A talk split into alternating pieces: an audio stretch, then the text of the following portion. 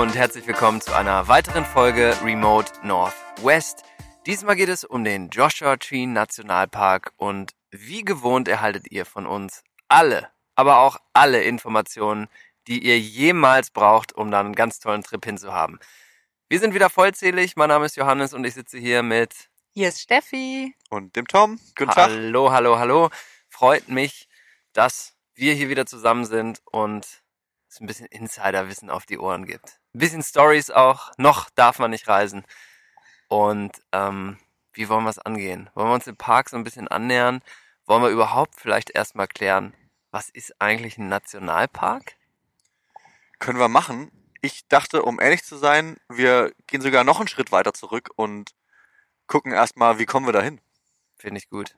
Finde ich gut. Ja, wo liegt der überhaupt? Der Wo liegt Joshua der Tree? National Park. Ich kann ja mal anfangen und mich so ein bisschen anzunähern. Ähm, also letzte Folge, ähm, wenn ihr chronologisch hört, haben wir ein bisschen was von LA erzählt und ich glaube, das ist auch eine ganz gute Ecke. Natürlich befinden wir uns immer noch in Kalifornien und ähm, wenn ihr jetzt zum Beispiel gerade aus LA kommt, dann sind das so ungefähr zwei Stunden Fahrt mit dem Auto durch die San Bernardino Mountains Richtung Joshua Tree Park. Der liegt also im Landesinneren ähm, von der West Coast und ähm, ich würde mal so sagen, alleine die Fahrt dahin ist eigentlich schon das erste Highlight. Absolut. Nämlich der LA Traffic ist gena- genial, wirklich. Da hat man genügend Zeit, um den Besuch der Stadt langsam, sehr langsam zu reflektieren und an sich vorbeitreiben zu lassen. Ja, das stimmt. Habe ich mal jemals die Geschichte hier erzählt, dass ich mal in eine leere Trinkflasche pinkeln musste im LA Traffic, weil das die einzige Option war? Falls nicht, habe ich sie hiermit erzählt. Hast du. hast es Ausführlich. Ausführlich, Bin mit mir, allen aber- Details. bin mir tatsächlich gar nicht sicher, ob das in der alten Folge über den Joshua Tree äh, Vielleicht. Ich dabei meine, war. es war in der LA-Folge. LA-Folge? Ah, ja. Ah, ja. Aber die aufmerksamen Zuhörer wissen's. da habe ich jetzt zweimal hintereinander erzählt. Wie auch immer. Wir wollen uns also ein bisschen ähm, dem Park erstmal wirklich auch räumlich annähern und ähm, das macht ihr am besten mit dem Auto von LA, wahlweise auch von San Diego. Da sind's äh, ungefähr eine Stunde mehr, aber der Park ist sehr accessible, wie man so sagen würde. Und ähm, ich würde ganz gern schon mal direkt mit dem ersten Highlight starten, denn ähm, der Weg dahin, ähm, ja, der bringt einen in so eine ganz magische Umgebung, wie ich ja finde. Also der Park sowieso magisch ist so das Zauberwort für mich, was, was den Park angeht. Äh, mein Lieblingspark, da kommen wir gleich noch drauf zu sprechen. Aber ähm, Johannes ist ganz ja, aufgeregt ich bin total aufgeregt heute. Also ich bitte mir das nachzusehen. Aber die Fahrt dahin ist schon mal echt surreal irgendwie. Man fährt so durch so ganz trockene, karge Berglandschaften und irgendwann kommt man dann ins Morongo Valley. Und die Morongo ähm, ist ein Indianerstamm und das ist ein Indianerreservat. Ähm, ganz kurz dazu, Indianer sagt man ja nicht, man sagt Native Americans. Ich, wir haben da, glaube ich, auch schon mal drüber gesprochen. Das ist eher so, dass wir als Deutsche, finde ich, darf man Indianer irgendwie noch sagen, ähm, weil, was soll man, amerikanische Ureinwohner könnte man jetzt auch sagen. Ich glaube, hier ist es durchaus eine Beleidigung. Also merkt euch das, wenn ihr hier unterwegs seid. Ähm, auf jeden Fall kommt man da durch dieses Reservat und dann taucht so in der Ferne so ein ganz surreales Hochhaus, fast schon Wolkenkratzer jetzt vielleicht zu viel, aber so ein Hochhaus mitten in der Wüste auf. Und ähm, das ist ein Casino. Denn Besonderheit in den Indianerreservaten als Entschuldigung für das, was den Indianern angetan wurde, ähm, dürfen die Indianer legal Glücksspiel anbieten und deswegen findet ihr immer sehr viele Casinos in den, in den Reservaten. Ähm, und das ist also wirklich ein völlig, so ein bisschen Las Vegas auf dem Weg dahin eigentlich in den Park. Ähm, ja, so ein völlig moderner Wolkenkratzer auf dem Weg dahin. Fasziniert mich jedes Mal wieder. Und, Und- natürlich ein Premium-Outlet Und es, und es ist auch so, dass diese Casinos jetzt nicht nur speziell in der Ecke des Landes auftauchen, sondern das ist wirklich egal, wohin und wie lange man fährt, man findet die immer wieder und man findet dann auch quasi, wenn man sich in der Region speziell mal umschaut, dass die Leute einfach, ja, like Native Americans aussehen. Also die sehen tatsächlich aus wie, ja, haben ein bisschen andere Gesichtszüge etc. etc. Und ich finde, das ist immer noch, das ist für mich immer noch so ein, so ein Wow-Effekt, dass sich die Natives auch eigentlich nicht wirklich viel aus diesen Areas wegbewegen, sondern die bleiben wirklich da. Das hat ganz viel mit Bildung zu tun, das hat ganz viel mit dem Hintergrund und der Historie zu tun. Äh, da müssen wir an der Stelle gar nicht weiter drauf eingehen, aber es ist wirklich so ein, so ein Fall einfach, dass man dort Glücksspiel betreiben kann und ein anderer, fast wichtigerer Punkt für Reisende ist, dass man auf fast all diesen Casinos umsonst schlafen darf. Richtig, richtig. Oder auf dem Parkplatz, ne? Ja, also auf den Casinos ist, Ja. kann man auch, wenn man, gibt's so auch Hollywood-Filme, da haben die das auf Dächern gemacht und sowas, Ja. Matratzen runtergeworfen. ähm, ich würde empfehlen, trotzdem auf dem Parkplatz zu bleiben. Das Ja. ist die sichere Variante. Ja, also das schon mal so ein bisschen zum Weg. Ähm, man fährt dann zum nächsten Highlight. Was wir, wir sind ja nun mal alle drei, ähm, die, die beiden, Steffi und Tom, vielleicht noch ein bisschen mehr als ich, sehr visuelle ähm, Menschen. Ähm, und man kommt dann, nachdem man dieses, dieses Morongo Valley ähm, linker Hand passiert hat, ähm, tatsächlich ins nächste große Tal. Ähm, und das Tal ist voller Windräder. Wie ging euch das, als ihr das erste Mal da, da runtergefahren seid? Und habt ihr, habt ihr da, war das irgendwie eindrucksvoll? Seid ihr an, an eine Seite gefahren und musstet erstmal Fotos machen? Oder wie war das für euch? Ja, also es war durchaus sehr, sehr beeindruckend. Diese riesen, riesengroßen Windmühlen und dann stehen da eben nicht nur 10, 20, nee, das sind hunderte Windmühlen wirklich über die kompletten Hügel verteilt, die sich rund um dieses Valley befinden und das ist schon durchaus sehr beeindruckend, doch, ähm, muss ich sagen. Also man kennt es schon so ein bisschen von Bildern, finde ich, wenn man sich mit der Gegend beschäftigt. Ähm, ähm, weiß man, das ist rund um Palm Springs und jetzt habe ich schon die, die zweite oder dritte Stadt eigentlich genannt, ähm, die man nutzen kann als Ausgangspunkt, um in den Joshua Tree Park zu reisen. Und ja, aber ich finde, wenn man da durchfährt und einfach dieses nicht enden wollende dieser nicht enden wollende Anblick dieser Windmühlen ist schon durchaus sehr, sehr beeindruckend und man fühlt sich sehr, sehr klein, würde ich sagen. Absolut. Ich finde das immer eigentlich wie überall, wenn man in solchen Szenerien im richtigen Licht ankommt. Also ich weiß, vielleicht, ich glaube zweimal oder so bin ich von LA dorthin gefahren und wir haben LA so mittags, Nachmittag verlassen und sind dann dort so gegen den Abend reingefahren, damit wir gerade noch so zu unserem Airbnb in der Dämmerung gekommen sind und das ist schon echt imposant. Ich finde auch immer dadurch, dass da so viel Wind ist, ist es unfassbar trocken.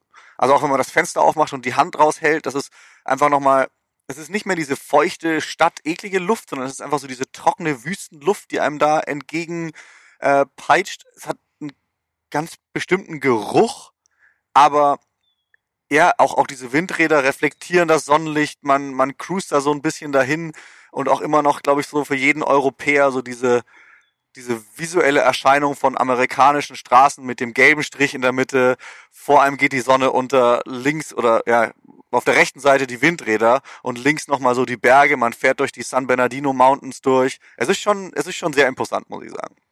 So ein bisschen auch, ähm, weiß nicht, ob ihr den Film 7 gesehen habt. Äh, okay, gut. Mich, hier schütteln mich zwei Köpfe an. Zwei, zwei von drei schütteln Ja. den Kopf. Okay, Johannes scheiße. bricht ab. Falls ihr da draußen, liebe Zuhörerinnen und Zuhörer, den Film 7 gesehen habt, so ein bisschen so eine Szenerie wie die Endszene von 7, also echt geil.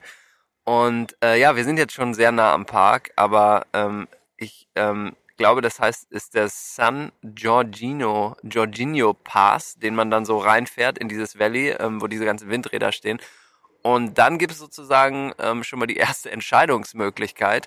Fährt man, und jetzt sprechen wir mal nicht mehr von rechts und links, fährt man Richtung Süden, Richtung, Steffi von dir eben angesprochen, Palm Springs, oder fährt man dann Richtung Norden, Richtung Desert Hot Springs und Yucca Valley, 29 Palms und diese ganzen kleinen Städtchen rund um den Park, auf die wir gleich ein bisschen eingehen werden.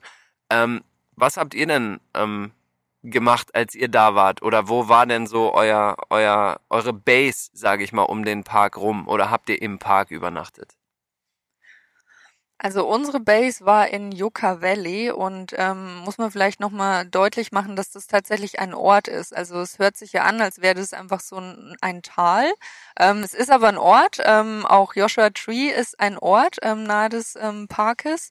Und wir waren, ja, wir haben uns einfach eine Base gesucht, die uns relativ nah an den Park ranbringt. Wir hätten gerne im Park übernachtet, war aber, ja, war nicht möglich zu dem Zeitpunkt, waren alle Campingplätze schon belegt, ähm, wäre aber auf jeden Fall für mich nochmal so ein Punkt, wenn ich nochmal in den Joshua Tree Park fahre, dann wäre das so mein ähm, auf meiner Liste einfach wirklich im Park schlafen, weil ich glaube, da hat man dann nochmal ein ganz anderes Erlebnis einfach. Aber ich glaube, ihr beiden habt äh, die besseren Übernachtungstipps, wirklich konkretere Tipps für den Park.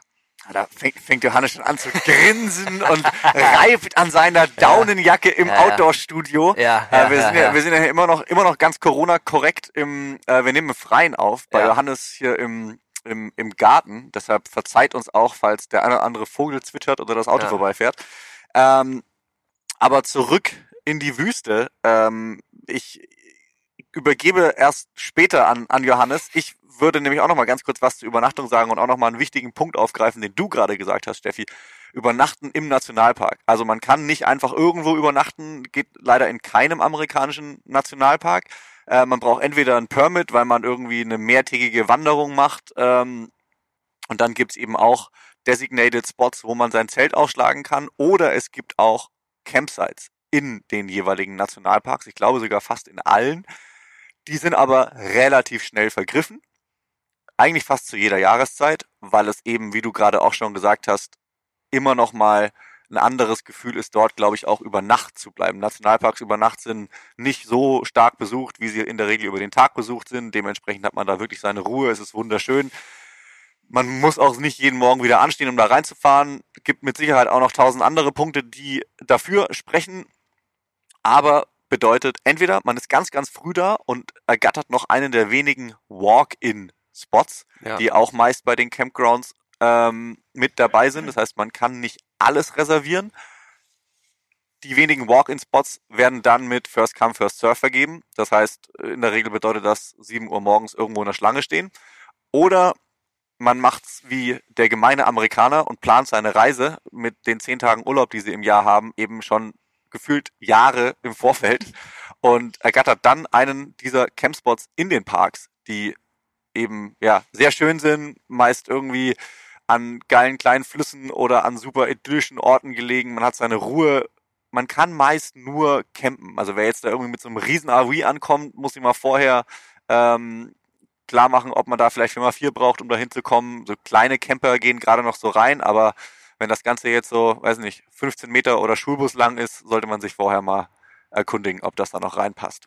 Ja, ich finde das ein guter Exkurs an dieser Stelle, weil ähm, ähm, das ist ja schon was Besonderes, dieses Nationalparksystem, was es hier in den, in den Vereinigten Staaten gibt. Es gibt auch State Parks, es gibt National Monuments, da gehen wir in den nächsten Folgen auf jeden Fall nochmal drauf ein. Aber diese Nationalparks, das ist schon äh, was sehr Besonderes, denn das bedeutet, dass es quasi ein national verwaltetes Stück Land innerhalb eines Staates. Also das ist nicht mehr jetzt in diesem konkreten Fall vom State of California verwaltet, sondern wirklich vom von der Nation. Ähm, und diese, diese, dieser Status des Nationalparks bedeutet, dass es halt ein besonders schützenswertes äh, Stück Land ist, was sowohl geschichtlich als auch von der Natur her wichtig ist, dass es genauso erhalten wird. Und ähm, wenn, äh, wie von Tom eben angesprochen, ihr so einen Trip plant, dann würden wir euch hier mal empfehlen, auf die Seite NPS Nordpol, Nord, Nordpol, Nord, Nordpol, äh, wie sagt man das NATO-Alphabet? Peter und Siegfried oder so? NPS.gov. G-O-W. Und das ist wichtig. .gov steht für Gov. G- äh, G-O, äh, G-O-V. Siehst du, jetzt geht's nämlich schon los. G-O-V. Die, Gustav, die verwirrendste ähm, Domain-Ansage im Podcast jemals. Also nps.gov. GOV steht für Government. Das ist die zentrale Nationalpark-Service-Website, ähm, von der aus ihr dann auf die jeweiligen Parks kommt und die euch dann auch nach mehreren Klicks auf die jeweiligen vom Park verwalteten Campsites bringt. Da erfahrt ihr normalerweise alles über Campsite Availability, wie Tom eben schon erzählt hat, mit Anstellen oder auch nicht. Und was wir hier nochmal ganz dringend empfehlen, das wird sich durch unsere weiteren Folgen ziehen. Ihr seid in den USA, das heißt, ihr seid in einem Land, was zwar außen hui, innen aber manchmal fui ist, bedeutet, Websites sind oft nicht up to date.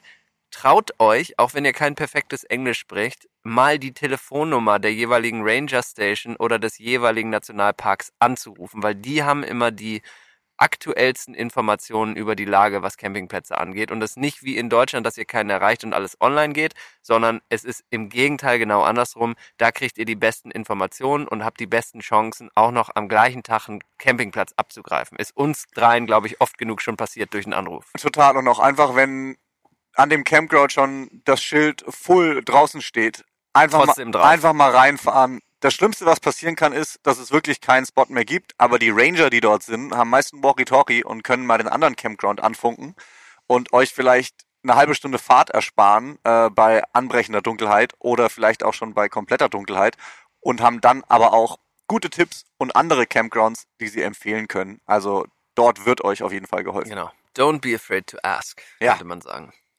Guter Tipp gilt übrigens auch, dass mit den Schildern, äh, die signalisieren, dass alles schon voll ist für Parkplätze an gewissen Trailheads. Ähm, Ja.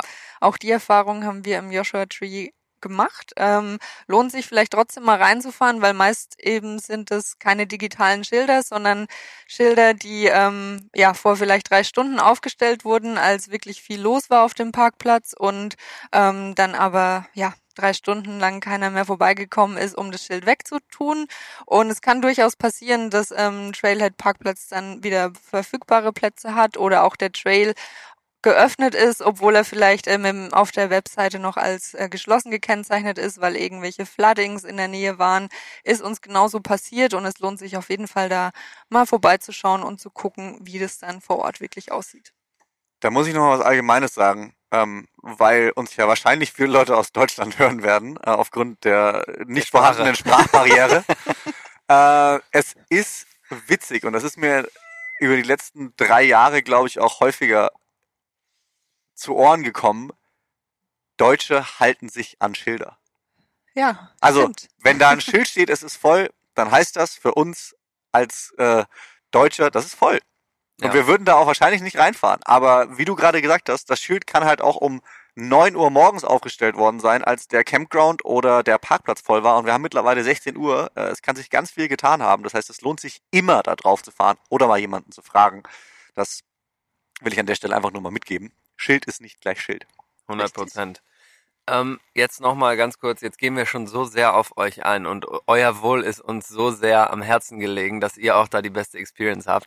Jetzt würde ich nochmal eine Frage an euch beide, Steffi und Tom, stellen. Wenn ihr jetzt ähm, diesen Trip in den Park macht und mal jetzt ähm, angenommen, ihr würdet nicht hier wohnen, wo wir jetzt gerade wohnen, sondern ihr würdet aus dem Flieger steigen in LA, einen klassischen Mietwagen euch geholt haben und ihr würdet ähm, irgendwie doch ein, zwei Tage vielleicht in dem Park verbringen wollen. Was wäre so euer Tipp? Wie würdet ihr die Unterkunft angehen?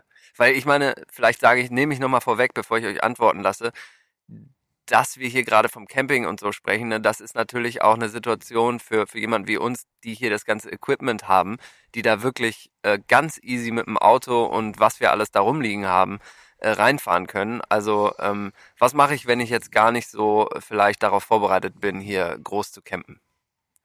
Kann ich äh, sehr gut beantworten, die Frage, denn uns ging's genau so, als wir im, im Frühjahr eben im Joshua Tree waren. Wir sind nämlich ähm, runtergeflogen und nicht mit dem Auto gefahren. Das heißt, wir hatten unser Camping-Equipment nicht ähm, dabei und hatten uns deshalb ähm, ja eine Unterkunft eben in Yucca Valley ausgesucht, einfach aufgrund der Nähe zum Park. Weil es ist schon so, wie Tom das vorhin beschrieben hat, ähm, man muss jeden Morgen dann reinfahren, wenn man eben nicht im Park übernachtet und man will natürlich nicht zu viel Zeit damit verbringen, irgendwie draußen lang in der Schlange zu stehen oder ähnliches.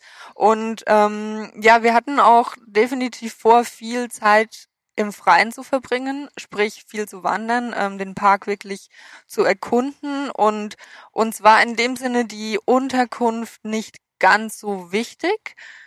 Es ist jetzt so rund um Joshua Jetzt Tree kommt's gleich, ich bin gespannt, was jetzt kommt. Du gibt es ja sehr, sehr viele richtig schöne und sehr stylische Unterkünfte und wir waren, ich würde mal sagen, eher in so einem ganz normalen kleinen Hotel. Okay. Ich wollte schon sagen, das klang so, als ob ihr so, so ganz schlimm irgendwo geschlafen habt. Nee, also das war einfach nur einfach ganz, ganz standardmäßig so ein Okay. kleines Hotel. Für die Experience, muss ich ganz ehrlich sagen, würde ich, glaube ich, beim nächsten Mal auch ähm, wirklich eher campen oder versuchen, eine dieser eher ungewöhnlichen Unterkünfte ähm, vorher zu reservieren. und ich glaube, ihr habt einige Tipps dazu. Ähm, unterkunftsmäßig würde ich jetzt sagen, ja, das kleine Hotel, in dem wir waren, braucht jetzt nicht unbedingt Platz hier für eine Empfehlung. Hast du den Preis noch im Kopf von diesem kleinen Hotel? Würde mich mal einfach aus persönlicher Sicht interessieren. Wie, nicht ganz Grob. konkret, aber ich sag mal grob, wir waren eine knappe Woche da und haben, ich, also jetzt muss ich echt lügen, aber lass es 600 Dollar gewesen sein Okay. oder weniger. Ja. Also weniger, es waren weniger. Naja gut, aber ich, ich, ich möchte damit nur schon mal die, die Brücke bauen zu, es gibt sehr viele sehr schöne Unterkünfte und wir sprechen da von, und Johannes äh, wird das bestätigen später noch mit, mit mindestens einem richtig guten Tipp, ähm, Desert Vibes, wenn du auch von nicht den, nicht den klassischen Unterkünften sprichst. Es gibt irgendwie Airstreams, die mit einer schönen kleinen Veranda gebaut sind, wo man dann vielleicht sogar noch einen Hot Tub, äh, also einen Whirlpool davor stehen hat, wo man nachts sich die Sterne angucken kann oder generell viele so äh, Camp-Trailer oder auch so Tipi-Zelte, falls man so diesen, diese Glamping-Experience haben möchte. Äh, wer aber auf jeden Fall überhaupt kein Camping-Typ ist und sogar auch überhaupt nicht in den Airstream gehen möchte oder in den Trailer gehen möchte oder wie auch immer. Ich glaube persönlich, um das abzurunden, es gibt wahrscheinlich die höchste Dichte an so modernen Hippie-Vibe, Mid-Century Modern Airbnbs in ganz Palm Springs und Yucca Valley und Coachella Valley und keine Ahnung, wie sie alle heißen. Es gibt aber auch ein Hotel, was ich empfehlen würde und das ist das Ace Hotel in Palm Springs. Ähm, persönlich noch nie da gewesen, habe aber nur Gutes davon gehört. Da muss man aber ein bisschen tiefer für in die Tasche greifen.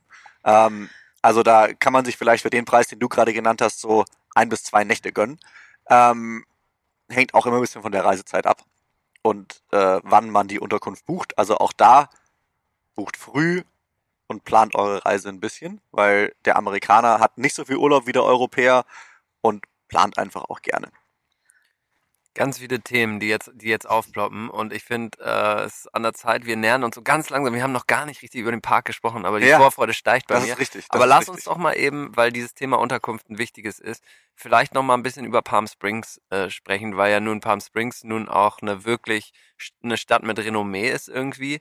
Und ähm, ich finde, das hast du schon mit dem Ace Hotel ganz gut erwähnt. Da gibt's noch zig weitere, weitere ähm, Hotels. Das, das Wort Mid-Century Modern, Desert Style ist alles gefallen. Ähm,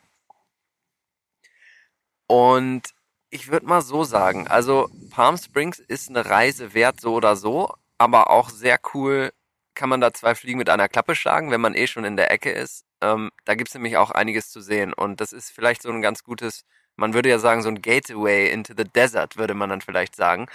Ähm, Gateway, nicht Gateway, Gateway oder Getaway. Hast, hast du gerade genannt, ich habe äh, im, im Vorfeld gesagt, ich habe so eine, so eine Description für Palm Springs mit drei Worten und die Nein. heißt einfach nur Posh Desert Getaway. Ist das geil? Ja, aber es stimmt Es ist einfach. auch genauso. Es, stimmt es ist einfach. wirklich exakt Wirklich. genauso. Es ist wirklich so, denn man muss sich vorstellen, und da könnt ihr euch auch wieder, ähm, du hattest vorhin, Tom, in der Vorbereitung den Film Catch Me If You Can genannt, aber wenn man sich so ein bisschen in diese, habt ihr den denn gesehen?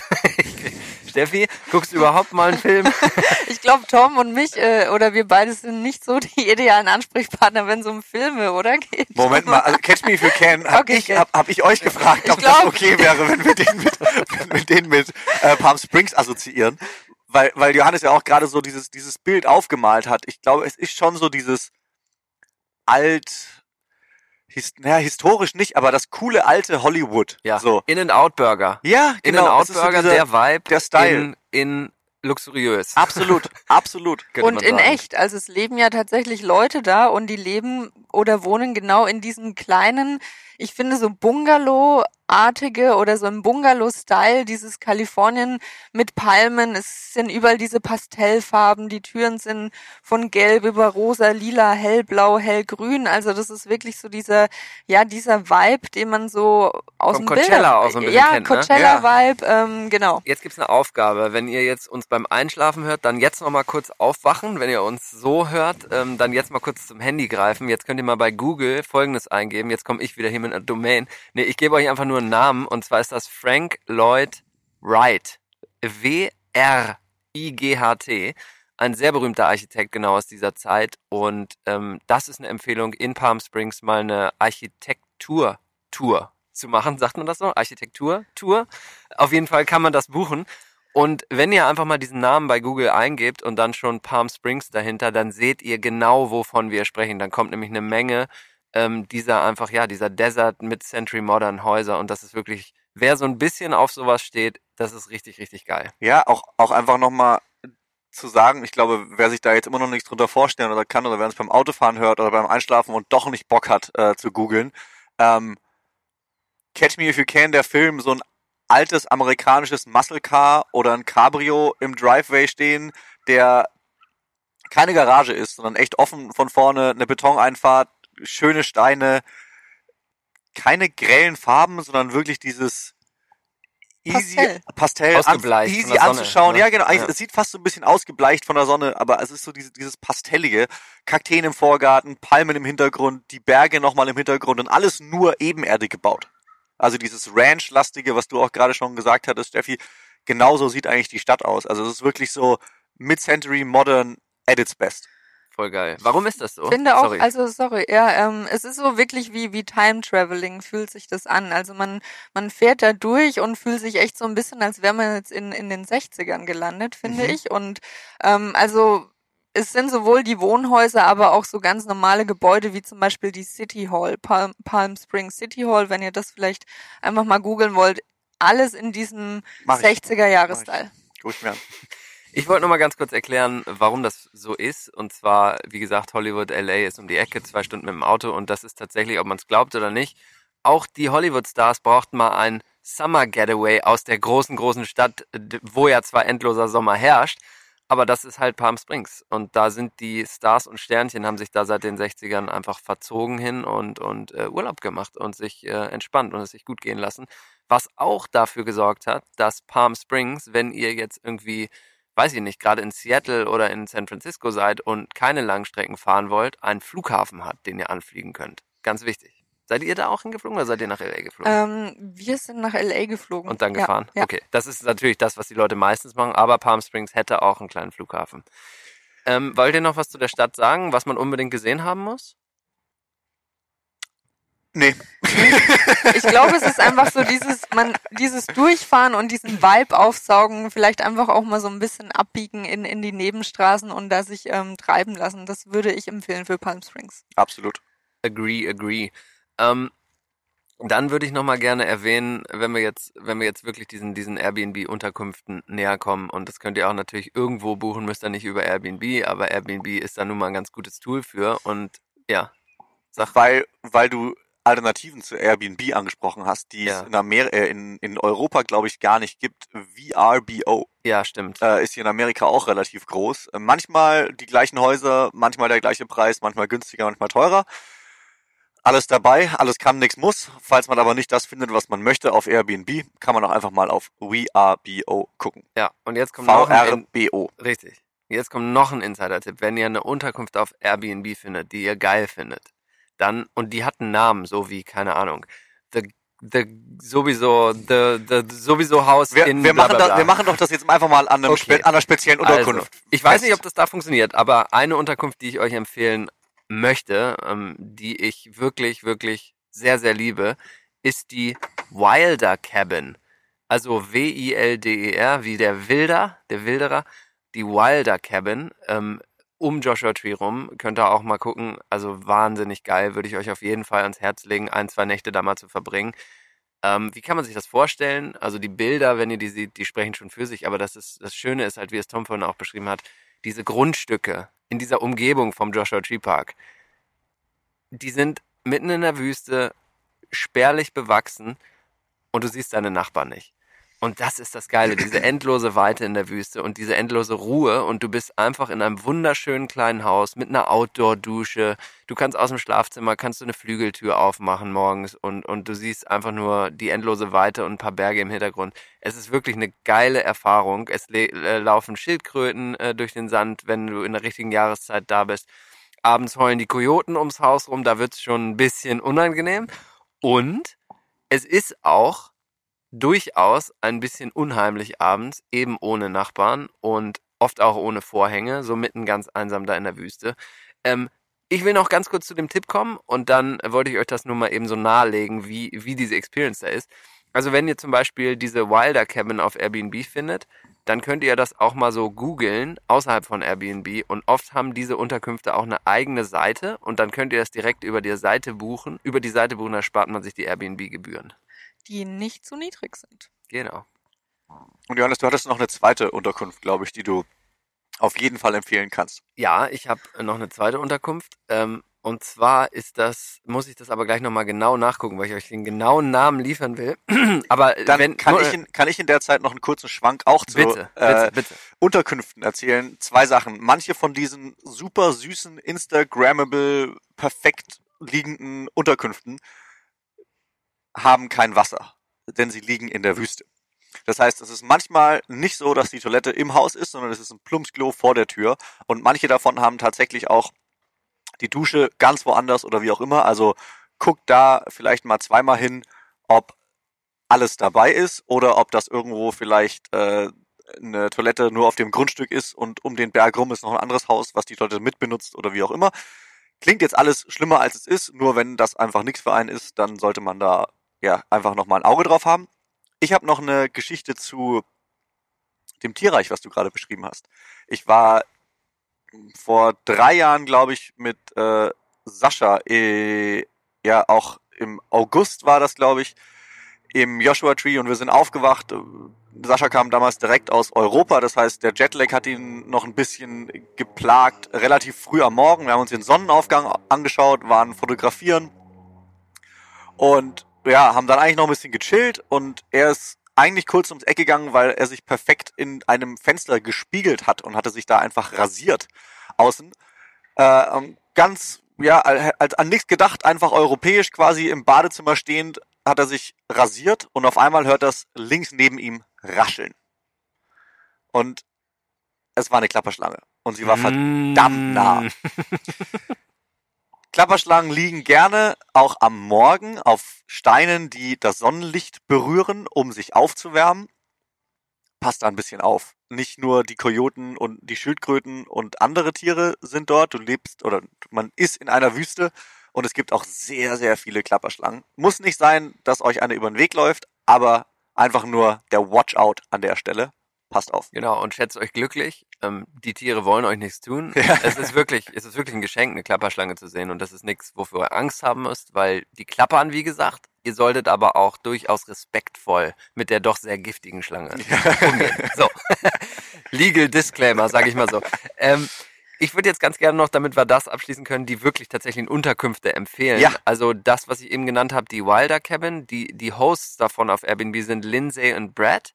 Und da könnt ihr mal auf die klicken. Die haben nämlich noch vier weitere oder fünf weitere mittlerweile Cabins und die sind alle in einem ähnlichen Style und wirklich mega geil. Ich war in einigen von denen und ich würde da wirklich, ich würde jetzt meine Koffer packen, in den Flieger steigen hin, sofort. Jedes Mal wieder. Wirklich richtig, richtig geil eingerichtet und richtig schön. Dann habe ich aber noch den Dome in the Desert, heißt es.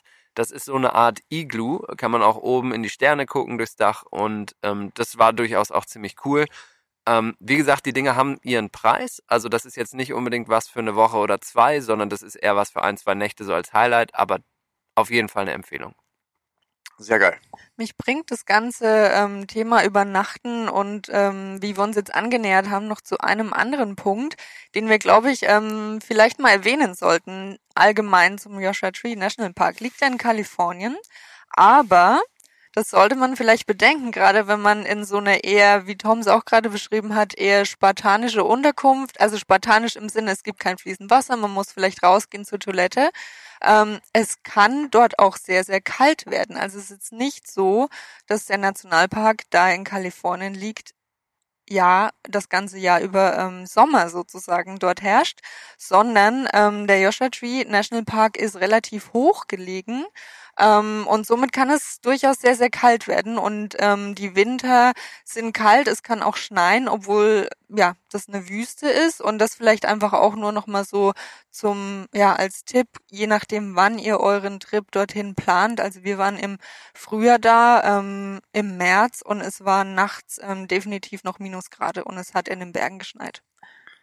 Ich war auch einmal im Winter bisher da. Ich kann mich gerade nicht mehr genau an die Daten erinnern, aber es war, glaube ich, zwischen Weihnachten und Neujahr. Und wir hatten im Auto oder wir haben im Auto geschlafen und ich habe am nächsten Morgen das Auto von innen und außen gekratzt. Also es ist zapfig. Ich glaube, es hatte minus 10, als wir aufgewacht sind. Mm, Ich kann auch sagen, dass wir, als wir letztes Mal da waren, dass es einen miesen Schneesturm gab. Tom, weißt du noch, da warst du gerade in LA und da hat so derbe abgeregnet die ganze Zeit. Ähm, also das war wirklich so ein richtig ekliges Tiefdruckgebiet, was da gerade äh, durch Kalifornien zog. Und ja, super, super Kommentar, Steffi. Also Wüste ist, ähm, es ist eine Hochwüste und ähm, es wird frisch. Genauso wie es extrem heiß wird im Sommer.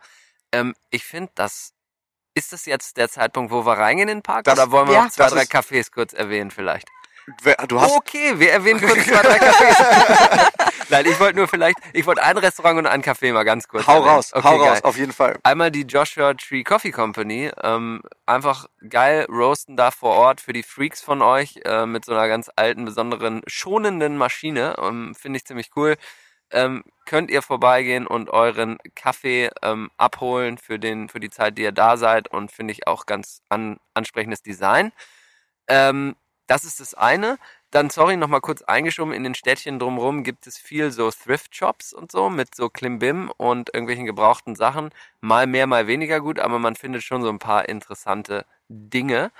Und jetzt ähm, kommen wir zum Äußersten. Nee, jetzt äh, will ich noch ein Restaurant empfehlen, aber ich weiß nicht, wie man das ausspricht. Kann irgendwer von euch Französisch? Dum, dum, dum, dum, dum, dum, dum. Nee, wirklich. Ehrliche Frage. Kann irgendwer von euch gut Französisch? Ich hatte Französisch in der Schule und Ja. meine Französischlehrerin hatte mich als den, ihren schlechtesten Schüler aller Zeiten beschrieben, von dem her würde ich diese Okay. Frage verneinen. Dann in guter alter Tradition lese ich es nochmal vor. Also es wird La Copine, C-O-P-I-N-E, La Copain, Le Copain, whatever. Ich weiß nicht, wie man es ausspricht. Ist aber eine La Restaurantempfehlung. Copain. Ja, La Copain? Ja, hätte ich jetzt auch gesagt, ich aber wollte mich nicht, wollte mich nicht lächerlich machen.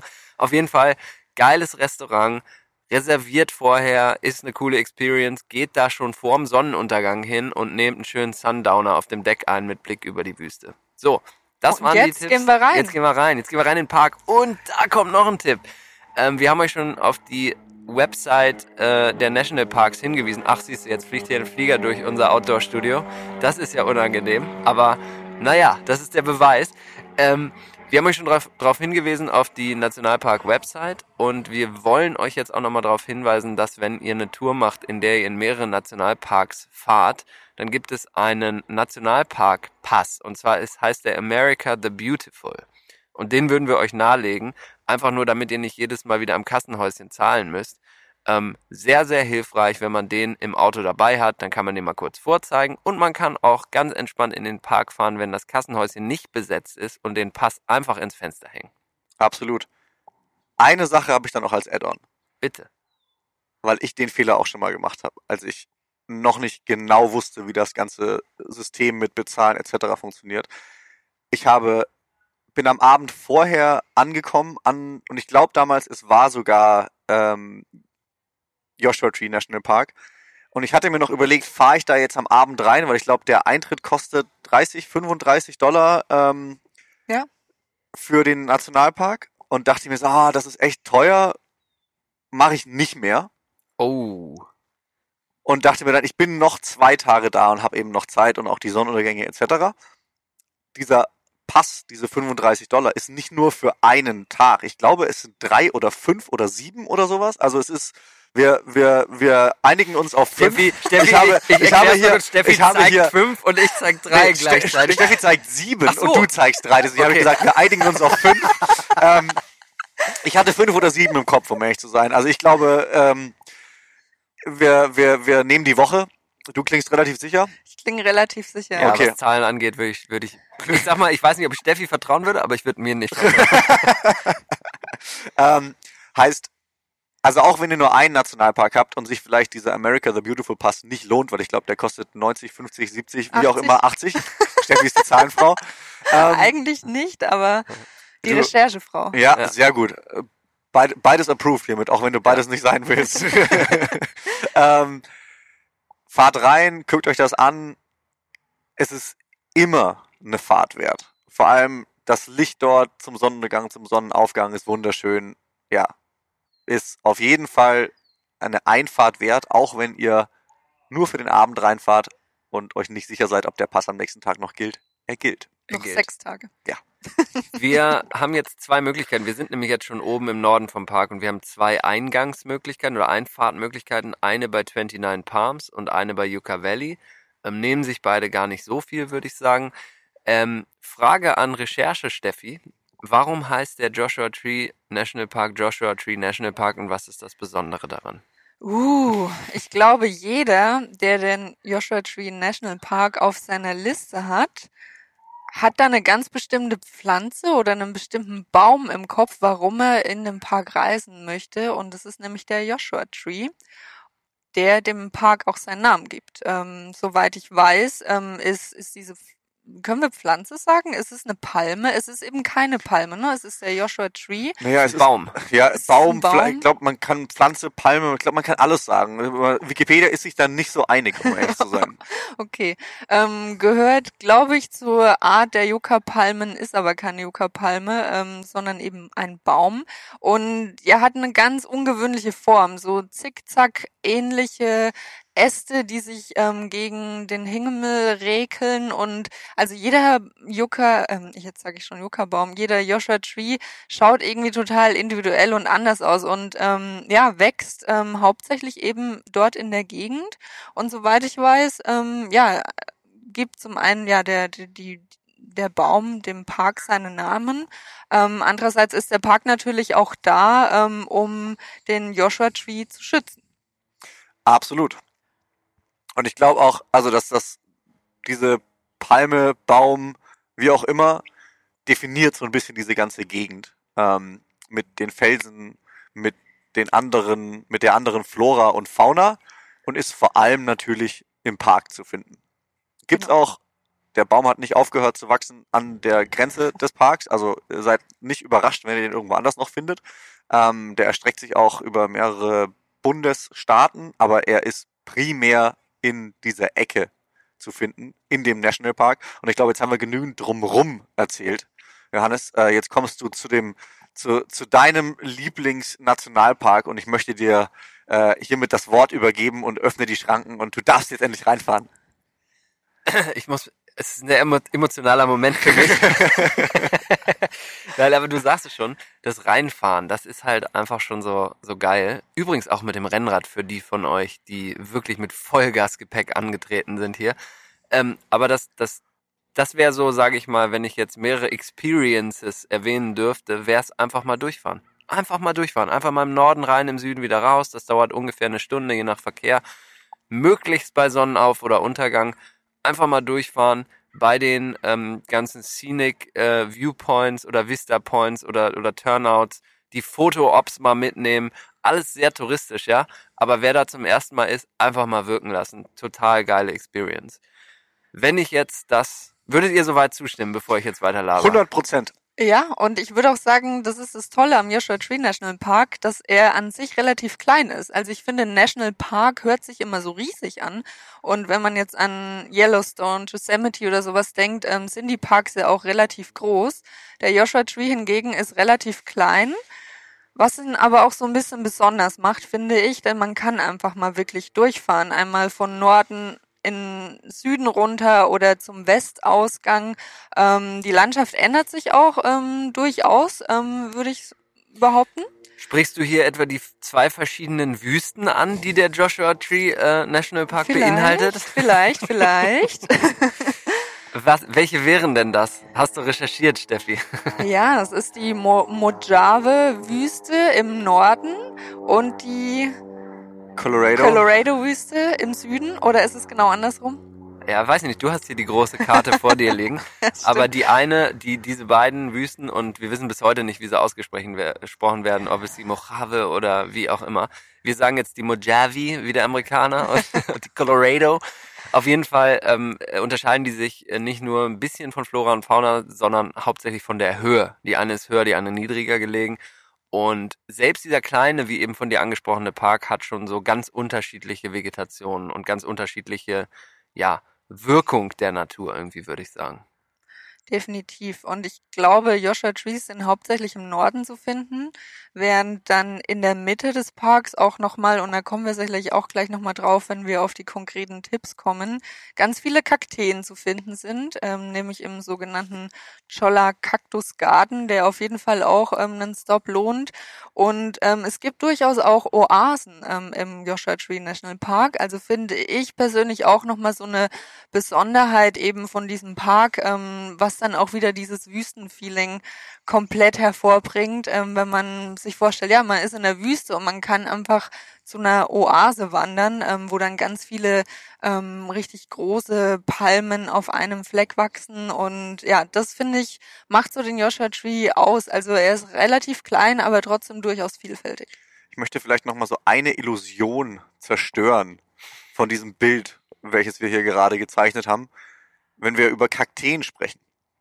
Es ist nicht diese Arizona-Kaktee, die Meter hoch wird und äh, aussieht, ja, mit so verschiedenen Stämmen oder verschiedenen Armen oder wie auch immer, sondern sind in der Regel sehr klein. Ja, stimmt und äh, aber trotzdem sehr stachelig. Ja, ich wollte gerade sagen, ähm, die sind dafür sehr stachelig und ich glaube, dieser Cholla-Kaktus, äh, der dem Garten ähm, diesen Namen gibt, der ist auch bekannt. Der der der ist im Englischen heißt der Jumping Cholla.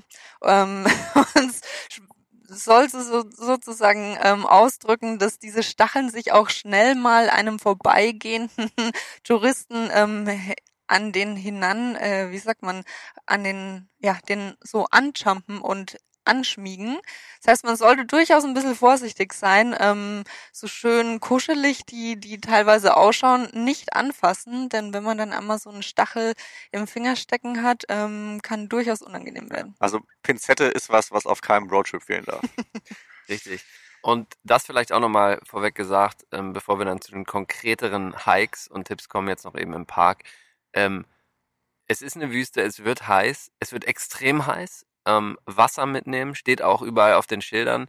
Und jetzt für die Schilderdeutsche, die das ja eh, euch Schilderdeutschen, die das eh schon ernst nehmen, wirklich ernst nehmen, denn wenn man den halben Weg gegangen, oder ich sag mal so, wenn man die halbe Flasche Wasser ausgetrunken hat, dann sollte man zurückgehen. Ähm, das ist eine, das Gesetz in dem Park und wenn ihr da seid, ähm, werdet ihr wissen warum. Und gerade was das Wandern angeht, und das ist jetzt so ein bisschen der Segway in, in ein paar Hikes, die ich euch gerne mitgeben würde, gerade was das Wandern angeht, bitte nicht über Mittag. Es sei denn, ihr seid da in einer eher kälteren Jahreszeit, aber wenn ihr im Sommer da seid, ihr werdet es auch merken, aber es geht einfach nicht über Mittag. Es ist einfach so übel heiß, dass es einfach auch keinen Spaß macht.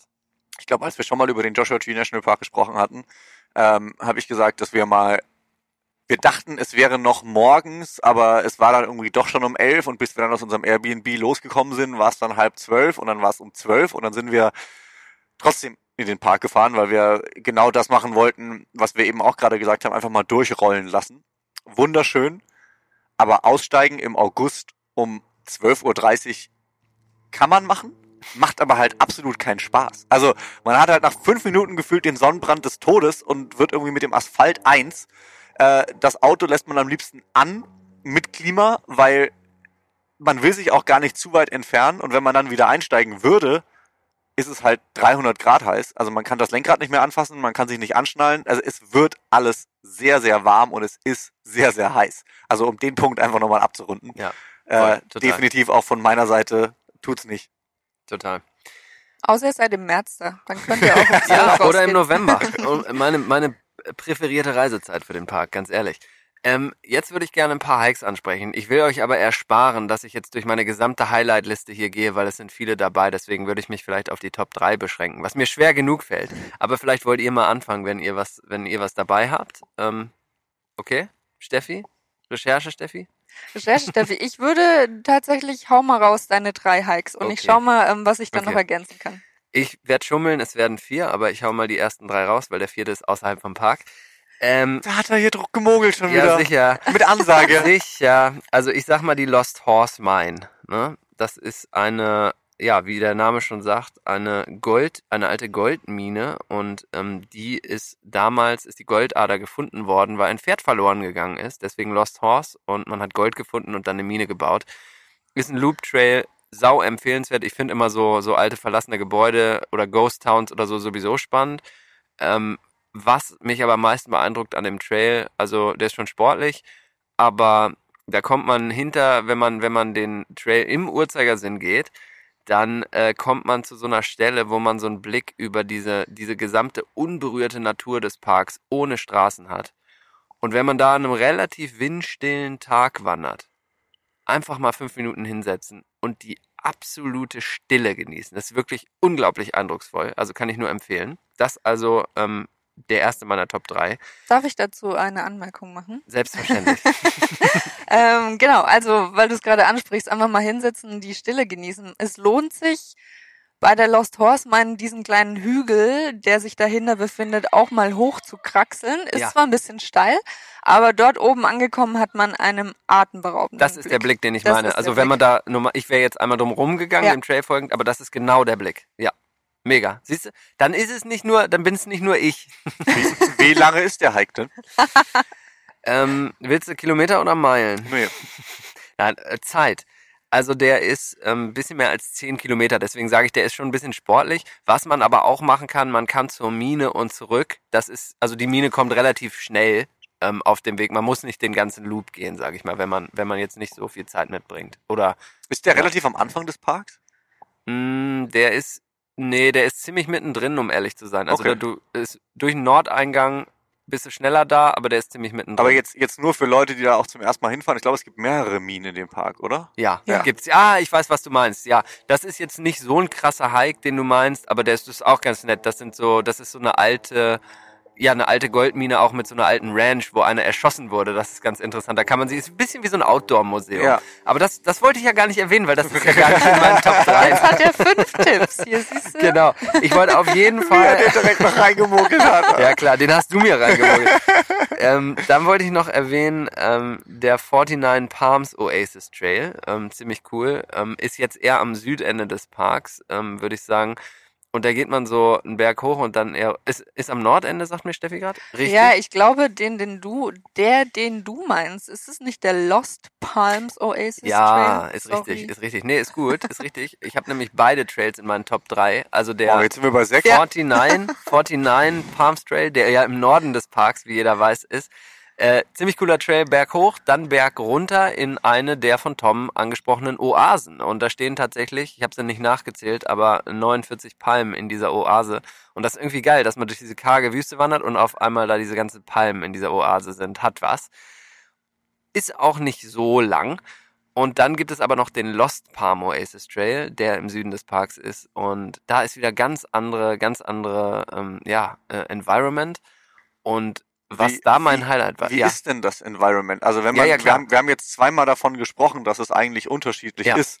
Ähm, wenn man das jetzt für jemanden beschreiben sollte, der noch nie da war. ja, also Lost Horse Mine, klassisch für, für den eher nördlichen Bereich des Parks, hügelig, ähm, karg, ähm, kleine Kakteen, kleinere Pflanzen, ab und zu ein Joshua Tree, aber schon sehr karg. Ähm, der, die, die, die Trails, die ich eben erwähnt habe, Richtung Oase, karg, steinig, Kakteen zwischendrin in den, in den, ähm, ja, Lücken zwischen den Steinen. Und dann aber im Süden als Kontrast bisschen mehr Vegetation, irgendwie gefühlt ein bisschen mehr so Granit. Also fast so, wie man, weiß nicht, in so einem Winnetou-Film. Keine Ahnung, jetzt reden wir wieder über Filme, aber so ein bisschen, ja. Äh, Ja, ich finde, ich finde schon auch, wenn man, wenn man im Norden, glaube ich, in den, in den Park reinfährt, dass diese großen Boulder, diese großen ja, Felsen, die ja rund gewaschen wurden vom Wasser ähm, über Jahrmillionen wahrscheinlich, die da einfach rumliegen, die auch viele Kletterer in den äh, Park holen, wo man sich auch einfach mal auf eine Bank setzen kann und ein bisschen zugucken kann. Ähm, die bestimmen schon sehr die Landschaft da oben. Und ich, wenn man dann so durch die Mitte fährt und eigentlich dann so diese ganze Weite nochmal vor sich hat, verändert sich das schon ein bisschen, durchaus. ist ein sehr guter Punkt, weil keine der Wanderungen, die ich erwähnt habe, jetzt sich um diese diese glatt gebügelt, von den Elementen glatt gebügelten Felsen drehen tatsächlich. Mhm. Deswegen ist es so wichtig, auch mal durch den Park zu fahren, um das mitzunehmen. Die Wanderungen äh, sind dann schon wieder spezifisch so ein bisschen anders. Mhm. Ähm, Und da wollte ich noch sagen, zu der im Süden, ähm, ist natürlich mein persönliches Highlight, dass ich da bei der letzten Wanderung eine Tarantel gesehen habe.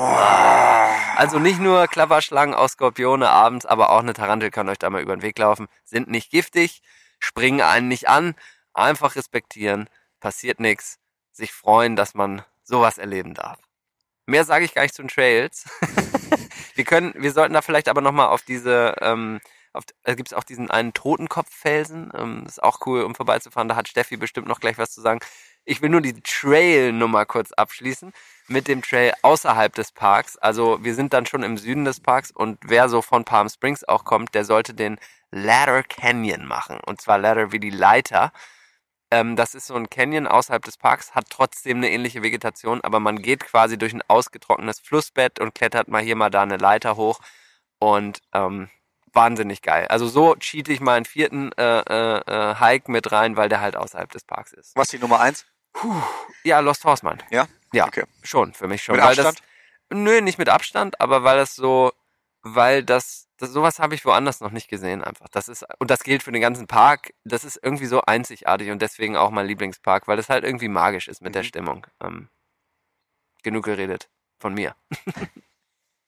Ich habe dir mit Absicht äh, den, den Vortritt bei den Trails Danke, gelassen, weil ich muss ja gestehen, alle ähm, Trails, die wir gemacht haben im Park, ähm, oder wir, wir haben ja vorher schon mal gesprochen und du hast sehr viele Trails empfohlen und also ich muss sagen, ich finde auch die, die Vielfalt des kleinen Parks einfach richtig cool mit den Oasen. Ähm, was mich auch beeindruckt hat, ähm, wirklich beim Reinfahren sind die diese riesigen Felsen, die Tom gerade schon angesprochen hat. Und ähm, ich finde, ja, wenn man von oben, von Norden kommt, das Hidden Valley, das ist so der der erste, ja, die erste Ansammlung an wirklich riesengroßen Sandsteinfelsen und die habe ich noch ziemlich gut in Erinnerung, weil wir sind da morgens reingefahren und das Licht war noch so ganz sanft und ähm, ja, man stellt sich dann auf den Parkplatz und die ersten Kletterer sind dann schon richtig, hängen schon richtig äh, in der Wand drin und man sieht, wie, dass sie wahrscheinlich da schon zwei Stunden am Klettern sind. Also das fand ich sehr, sehr beeindruckend. Auch der Barker Damm, das wäre ähm, von mir auch nochmal so ein Tipp. Das sind nämlich eher so ganz kleine, ähm, ähm, eher, also keine richtigen Trails, sondern das ist, glaube ich, jetzt eher was, ähm, womit ich äh, bei Tom wieder punkten kann. Das sind nämlich eher so Spaziergänge. so das ist- ein, Der Opa, der Opa. Das ist sehr gut. so ein, anderthalb Meilen, so einfach so Rundwege, die dann durch diese Felsen ähm, führen. Stolzieren. Genau, man kann da so ein bisschen rumlaufen, ohne sich jetzt so komplett ähm, verausgaben zu müssen. Das ist einfach ein Foto, eine Fotowalk, Genau. ja. Das, Und da bin ich auch wieder dabei. na sicher. Da hätte ich auch echt einen coolen Tipp für dich, Tom. Der Barker Damm, sagt dir der was? Nee. Ähm, das befindet sich hinter dem Hidden Valley und ähm, wie der Name schon sagt, das ist so ein kleiner Damm. Und ähm, wenn dort Wasser eben drin ist, dann spiegeln sich diese Felsen im im, ja, einfach äh, in, in, in dem Wasser, in dem Regenwasser. Und das schaut einfach wirklich richtig, richtig cool aus. Ähm, wenn man da noch blauen Himmel, ein paar Wolken hat und dann diese sandsteinfarbenen Felsen. Also das war für mich so definitiv ein Foto-Highlight. Oh geil, dann kann ich da direkt mal kurz darauf hinweisen, dass wir auch einen Instagram-Kanal haben, der heißt remote.nw, was natürlich für Remote Northwest steht. Und da werdet ihr natürlich zu diesem Audio-Content noch visuellen Content zu dieser Folge finden. Und Steffi, ich bin schon gespannt auf das von dir angesprochene Foto, was wir hoffentlich sehen werden, oder? Ja, da lässt sich was machen. Ähm, mitten mit einem Auge auf die Zeit. Wir wollen euch ja auch nicht jegliche Erfahrung schon jetzt hier mitteilen, sondern wir wollen euch auch so ein bisschen Spannung lassen und hoffentlich haben wir euch so ein bisschen heiß gemacht auf meinen Lieblingspark. Ähm, wollen wir natürlich doch nochmal, oder will ich mal in die Runde fragen, ähm, was sind noch die Highlights, die wir jetzt unbedingt noch ansprechen sollten? Haben wir was vergessen zu erwähnen? Und in guter alter Tradition würde ich jetzt ja doch nochmal ein bisschen eine Bewertung aus euch rauskitzeln wollen. Sehr gut. Nee, ähm, von meiner Seite, ich habe zu dem, zu dem Thema Hiking generell in dem Park nicht allzu viel hinzuzufügen, weil für mich, ich habe dort noch keine langen Hikes gemacht. Also ich bin mal zu der einen oder anderen Mine gelaufen, die näher dran ist, äh, habe an den Parkplätzen angehalten, bin auf diese Boulder, auf diese großen Felsen mal draufgeklettert, habe mich da mal hingesetzt, ähm, habe da mal zum Sonnengang ein Bierchen getrunken. Ähm, aber ansonsten haben wir uns in dem Park tatsächlich nicht sonderlich lange immer aufgehalten. Deswegen äh, ist das, glaube ich, auch immer so dieser Punkt, worüber vor allem Johannes und, und ich äh, uns früher schon in die Haare bekommen haben, äh, weshalb dieser Park denn so schön ist. Ich kann natürlich verstehen, dass, dass du den Park äh, anders in Erinnerung hast, wenn du dort viel, viel mehr Zeit verbracht hast als ich. Aber ich habe keine Hikes hinzuzufügen. Steffi? Ähm, ich würde einfach noch mal so ein paar Felsennamen in den Raum werfen, weil es sind doch schon ein paar, ähm, ja, wo der Name einfach Programm ist. Also Arch Rock ist beispielsweise einer, der, der sehr, sehr fotogen ist. Skull Rock ist ein anderer, Split Rock. Also wenn man sich da einfach, ähm, ja, den Namen schon hört und der Fels schaut dann eben auch wirklich aus. Der Split Rock hat ähm, einen, wie sagt man, ja, einen Split, Ein Schnitt einen, in der einen Mitte. Schnitt in der Ja. Mitte. Ähm, Eine Spaltung. eine Spaltung. Also ähm, Arch Rock ist einfach ein bogenförmiger Granitfelsen, ähm, der sich auf jeden Fall lohnt ähm, anzuschauen. Und ich hätte noch einen Sunset Spot Oh, hinzuzufügen. bitte. Kein Felsen, sondern das ist der sogenannte Keys View. Ähm, Ah, liegt auch mhm. so ein bisschen mitten im Park. Ich würde sagen, so in der Nähe von der Lost Horse Mine.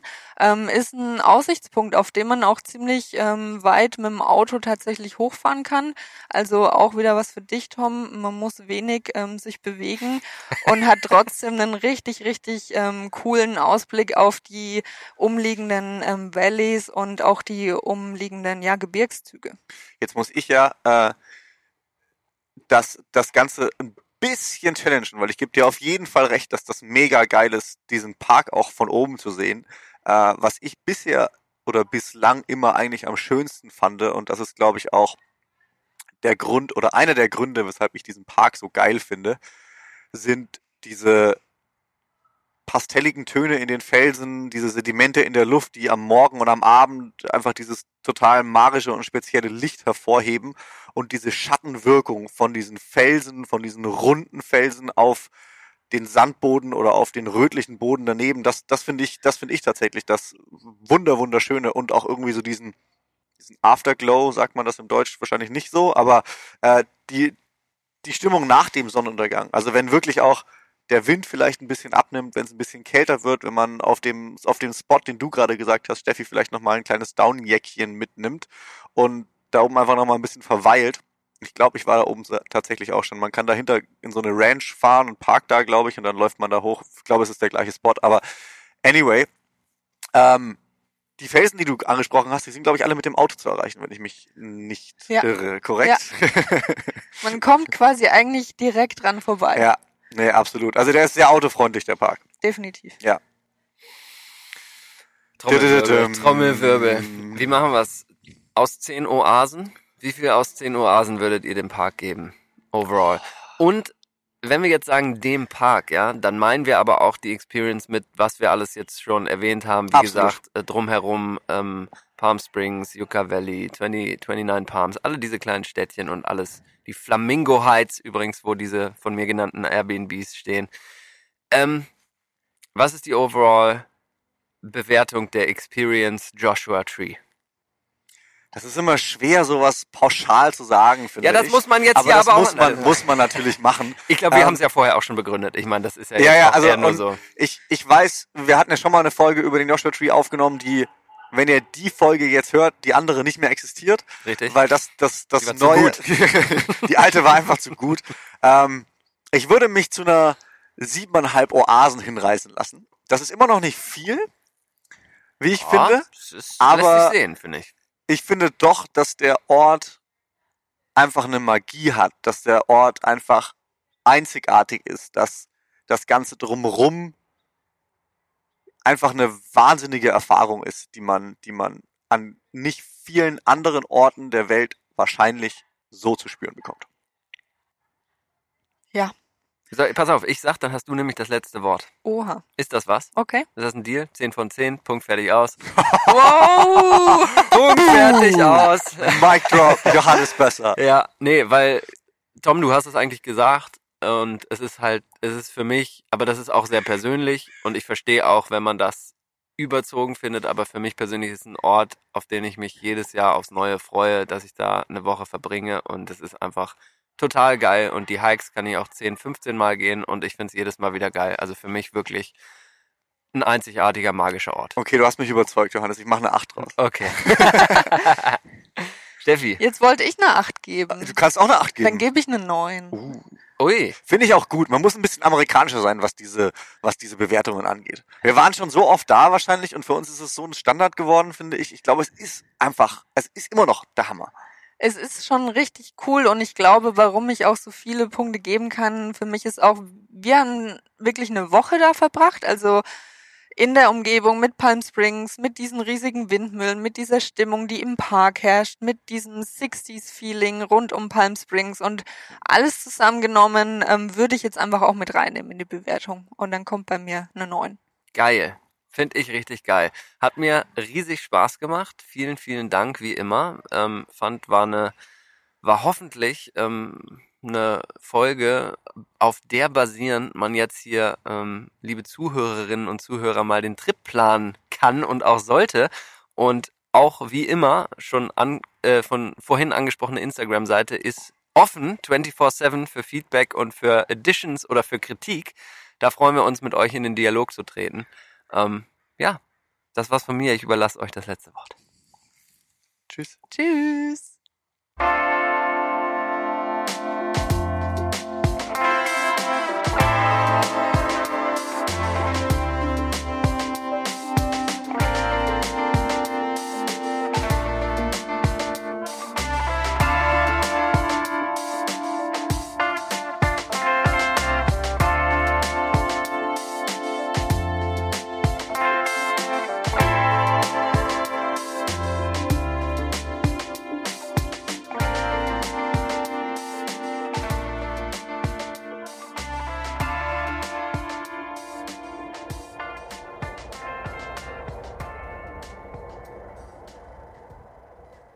Das war Remote Northwest, ein Podcast von und mit Stefanie Wich-Herrlein, Tom Schaller und Johannes Bösser. Musik Alles ist alles.